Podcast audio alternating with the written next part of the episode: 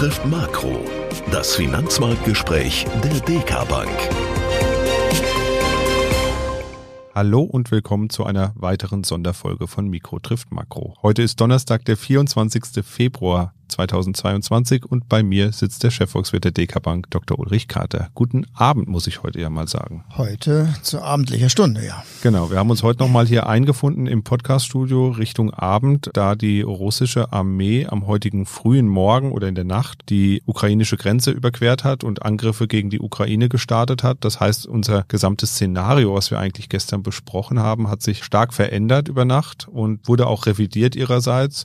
Vielleicht sprechen wir erstmal drüber, was hat sich sich denn getan jetzt an diesem Tag und wie sieht Ihre Einschätzung der Lage aktuell aus? Naja, es ist vor allen Dingen ja atemberaubend, wie schnell diese Entwicklung äh, vorangeht.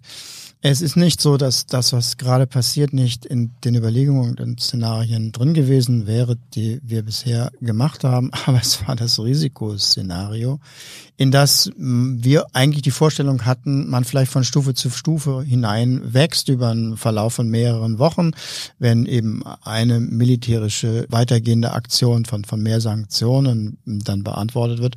Und das ist dann mit der gestrigen Nacht äh, obsolet geworden. Es ist die vollständige Invasion. Es zeigt eben, wie dringend und wie stringent die russische Führung hier vorgeht. Wir glauben nach wie vor, dass das Ziel vor allen Dingen eben die Ukraine ist, die Destabilisierung des jetzigen ukrainischen Regimes, um die Ukraine eben wieder an Russland zu binden. Es gibt sicherlich noch ein paar andere geostrategische Ziele, die auch verfolgt werden, aber das ist das Wesentliche und äh, dass äh, Putin immer radikaler wird äh, und äh, das hat man auch an den äh, Verlautbarungen, an den Reden, die er äh, zweimal gehalten hat, die sehr emotional waren und nichts mehr mit dem Kalkülhaften zu tun hat, was er eigentlich bisher auch immer nach draußen gezeigt hat. Und so ist es jetzt gekommen, dass über Nacht das bisherige Risikoszenario zum Hauptszenario geworden ist und so ist es auch. Äh, wir haben wenigstens die, die, die Rechnungen schon so weit vorbereitet, dass wir also das neue Szenario, mit dem wir jetzt konfrontiert sind, relativ schnell dann auch veröffentlichen äh, konnten heute. Und das bedeutet, dass wir eben jetzt auf dieser Sanktionsleiter eben schon sehr früh, sehr, sehr, sehr weit oben einsteigen. Es wird, steht, ist noch nicht klar, welche Sanktionen, aber sie werden eben kommen. Und ähm, das ist auch eine Region, wo Gegensanktionen zu erwarten sind. Und das bedeutet eben, dass wir starke konjunkturelle Einschätzungen ähm, erwarten jetzt. Wir haben die, die Wachstumsprognose für Deutschland aus der Region von drei Prozent Richtung ein Prozent runtergenommen. Für Europa waren es knapp vier Prozent und wir liegen jetzt noch so bei zwei Prozent. Es geht nicht um eine sofortige Rezession, also einen Rückgang des Bruttoinlandsproduktes hierzulande, aber die Erholung nach Corona, die wird doch empfindlich ausgebremst über hohe Rohstoffpreise. Erdgas, ähm, Erdöl haben ja sehr stark äh, reagiert, Erdöl mehr als das Erdgas, aber das kann auch noch kommen über ja die Frage der Verfügbarkeit und der Preise anderer Rohstoffe, über die Verunsicherung, die generell ähm, mit einem solchen Szenario verbunden ist für alle Investoren. Und diese Verunsicherung hat sich ähm, ja auch nicht zuletzt dann an der Börse heute wiedergespiegelt. Sie haben eben die Sanktionen angesprochen. Wir haben auch gestern ja schon mal drüber gesprochen. Nun ist ja mit einer weiteren Verschärfung seitens der westlichen Staaten der Sanktionen gegen Russland zu rechnen. Welche Auswirkungen wird es denn konkret haben? Sie haben eben schon gesagt, die Wachstumsprognosen haben Sie ein Stück zurückgenommen. Und vor allem, welche Sanktionen werden wir denn noch konkret sehen? Und in dem Zusammenhang vielleicht auch ganz entscheidend, welche Rolle wird denn China spielen für die Sanktionen gegen Russland in dem Zusammenspiel? Also es gibt Sanktionen gegen Einzelpersonen, es gibt Sanktionen gegen Geschäfte und ähm, Handelstransaktionen und es gibt Sanktionen gegenüber dem Finanzsektor, das heißt die Einschränkung des Zahlungsverkehrs. Und aus allen Schubladen werden jetzt doch erhebliche Stapel an ähm, Sanktionen gezogen. Es ist eigentlich nur noch die Frage, ob äh, das vollständige Abschneiden des russischen Bankensektors vom weltweiten Zahlungsverkehrssystem SWIFT dazugehört. Wahrscheinlich ähm, zunächst nicht. Es ist auch noch die Frage, ob die Handelssanktionen bestimmte Güter, die man in Westeuropa ähm, weiterhin beziehen möchte und meint, sie beziehen zu müssen, ausgenommen sind. Das sind die beiden Themen, die eigentlich äh, noch offen sind und die man sich anschauen muss. Aber ansonsten ist eben das ein umfassendes Sanktionspaket, das ähm, dazu führen wird, dass der russische Außenhandel zusammenbrechen wird. Das wird auch in, in Russland eine Rezession von etwa fünf Prozent äh, niedrigerem Bruttoinlandsprodukt auslösen. Wir sehen das auch eben, dass die russischen Finanzinstrumente, die, die Aktien und auch die Anleihen noch deutlich stärker in, in den Kursen gefallen sind, der Rubel zusammengebrochen ist. Ähm, das sind durchaus eben die, die Widerspiegelung dessen, dass die Wirkungen in Russland natürlich schärfer noch ausfallen als äh, im, äh, in den westlichen Ländern.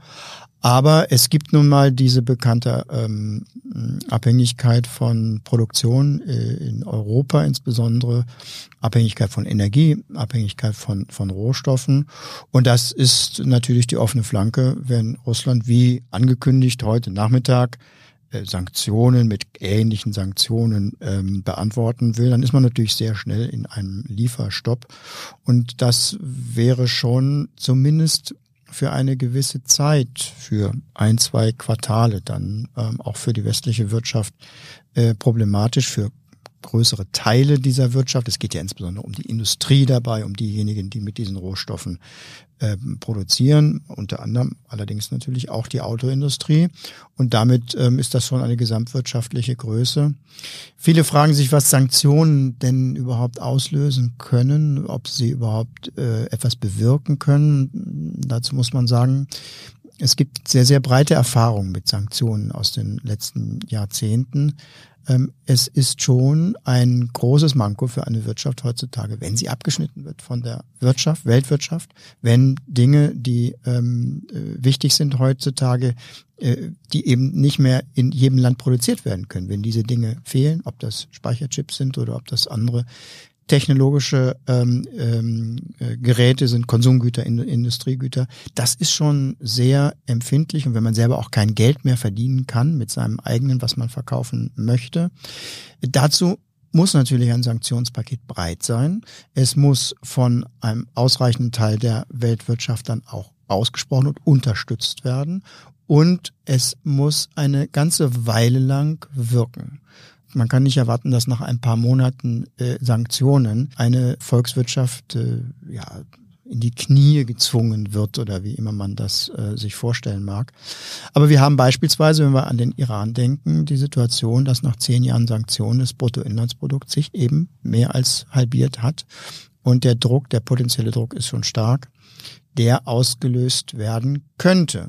Frage China, wie weit können chinesische hm, Liefermärkte und Absatzmärkte diese Sanktionen unterlaufen? Und äh, Sanktionen können immer unterlaufen werden. China ist sicherlich auch ein Ventil. China kann auf der anderen Seite auch nicht alles liefern, was der Westen liefert. Das könnte sicherlich in einigen Punkten mildern.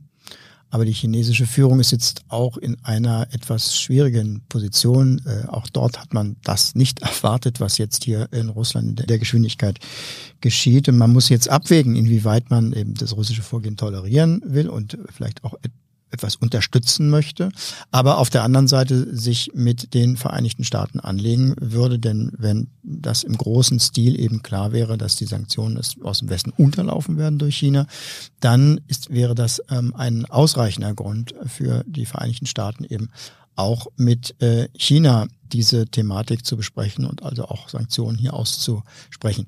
Das ist für die chinesische Regierung auszutarieren.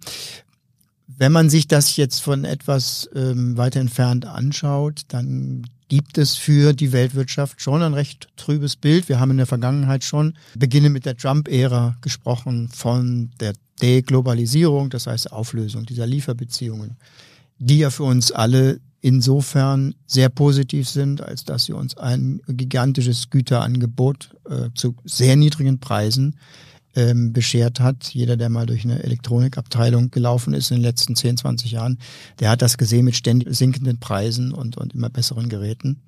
Und das löst sich so langsam auf. Also zuerst war natürlich in der Tat das Handelsthema USA, China. Und jetzt kommt der nächste Herd dazu, die Einbindung Russlands in die Weltwirtschaft, die dann äh, auch äh, in Frage steht. Und das sind schon Entwicklungen, die auch ein bisschen weiter reichen als nur der militärische Konflikt oder was ist in den nächsten sechs Wochen mit den Sanktionen, sondern das sind schon Entwicklungen, die auf die nächsten Jahre ausstrahlen und die das Gesicht der Weltwirtschaft schon äh, längerfristig ändern werden. Werfen wir vielleicht nochmal einen kurzen Blick auf die Aktienmärkte. Sie haben eben schon angedeutet, heute Morgen hat es natürlich kräftig gerumpelt an den Märkten nach dieser nächtlichen Überraschung. Das war vorherzusehen. Ähm, wie stark und wie, wie deutlich werden denn die Aktienmärkte jetzt in den nächsten Tagen schwanken? Wir müssen uns ja wahrscheinlich auf stärkere Schwankungen an den Märkten einstellen. Ja, die ganz gängige und in solchen Situationen immer zu beobachtende Re Reaktion ist natürlich da. Das heißt also das ähm, Zurückziehen der Investoren aufgrund von Unsicherheit. Man weiß einfach nicht, wie es weitergeht und da ähm, trennt man sich dann von ähm, Risikoanlagen und die Aktie kann ja noch weiter nach unten schwanken und das ist das Risiko und das äh, sehen wir. Wir haben es ja in den letzten äh, Wochen schon im Aufgalopp zu der Ukraine-Krise schon so peu à peu erlebt und heute noch mal mehr äh, auflösen wird sich das dann, wenn sich neue Perspektiven abzeichnen. Das heißt also, wenn ein Sanktionsregime ähm, dann ähm, ähm, in Sicht ist, äh, ein, ein Sanktionsregime in dem Sinne, dass Sanktionen und auch Gegensanktionen von, von Russland absehbar sind und man dann einschätzen kann, was das dann wirklich für Auswirkungen hat.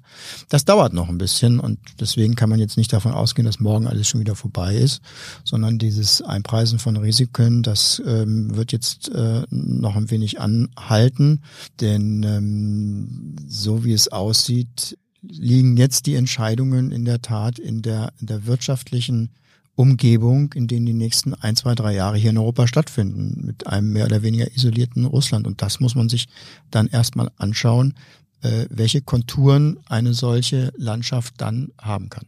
Heißt also, die Kurse bleiben über das gesamte Jahr weiterhin niedrig oder werden wir auch Aufwärtsbewegungen sehen ab und zu mal wieder? Also in der jetzigen Phase kann es durchaus auch noch weitere ähm, Risikoabschläge geben. Ähm, das ähm, wird jetzt durchaus auch in der nahen Zukunft ähm, so sein äh, können, insbesondere wenn, wenn Nachrichten kommen von, von Gegensanktionen, von Blockaden und ähm, äh, Lieferstopps von, von Rohstoffen.